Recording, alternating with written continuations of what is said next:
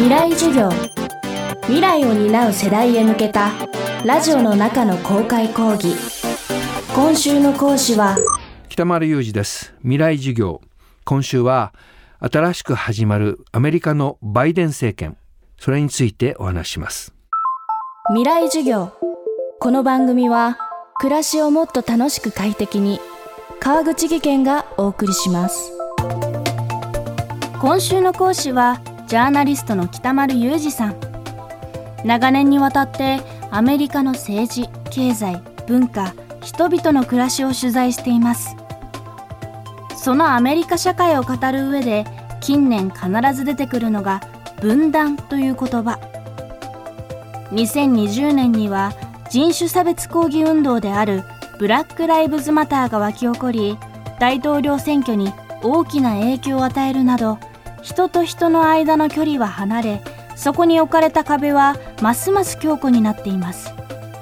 新大統領候補となったバイデン氏は分断ではなく結束を目指すと演説していますが北丸さんは分断の歴史は150年以上にわたって続く根深いものと指摘します。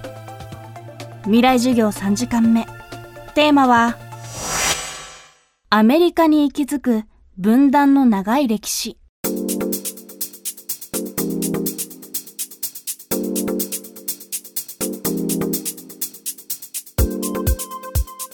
あのね分断っていうのはねこれ実はクリントン政権が終わってから2000年の選挙の時にジョージ・ダブル・ブッシュがアルゴアに勝ったというのは、まあ、前回のヒラリーと同じなんですけれども総得票数ではアルゴアが勝ったんだけど300万票ぐらい多かったんだけれども選挙人数でゴアじゃなくてジョージ・ダブル・ブッシュが勝ったという形で出てきた。その時にですね実はジョージ・ダブル・ブッシュの選挙参謀だったカール・ローブという大変頭の切れる人がいましてこの人があまり政治に対して積極的ではなかった保守的な人たちを掘り起こしたんです。それは何かというとキリスト教の原理主義者の人たち福音派と言われる人たちの票を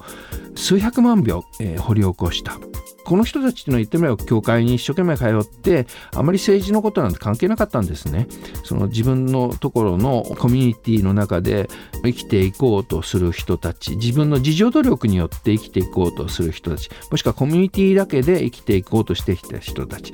そこからいわゆるティーパーティー運動っていうのが出てきた。この時にアメリカは分断というのは実は昔からあったんだけどその分断が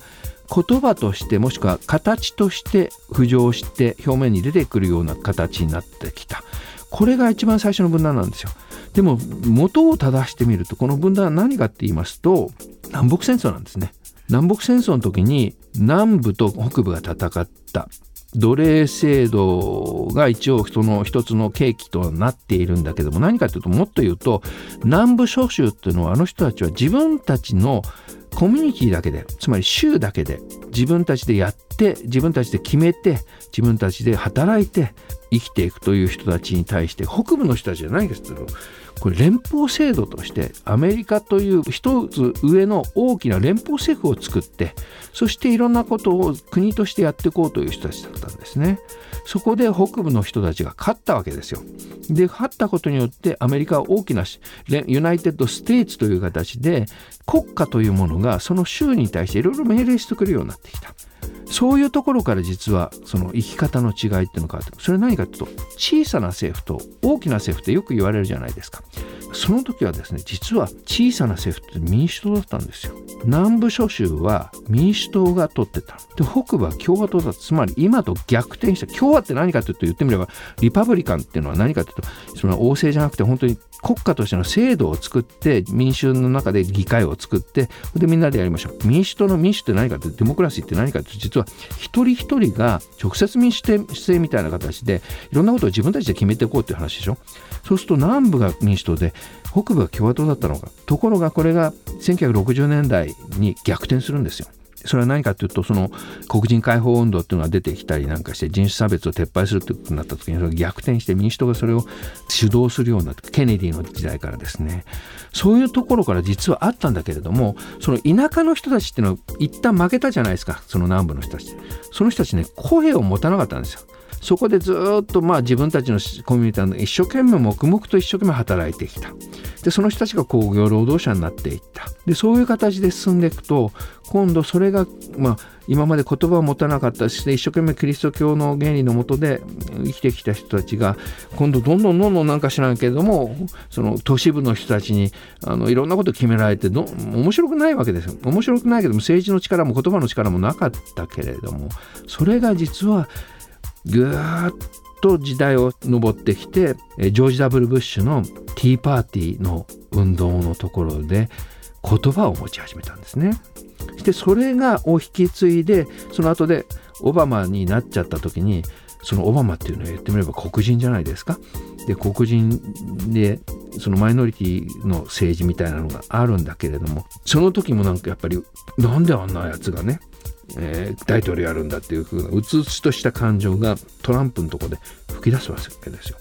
これが分断の今の形だ。ところがその分断は今見えただけであって南北戦争から続いてる。そして今トランプが負けてバイデンが勝った時に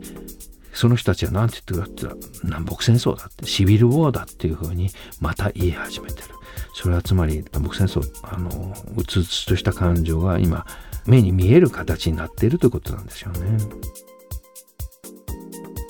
未来授業。今週の講師はジャーナリストの北丸裕二さん。今日のテーマはアメリカに息づく分断の長い歴史。でした。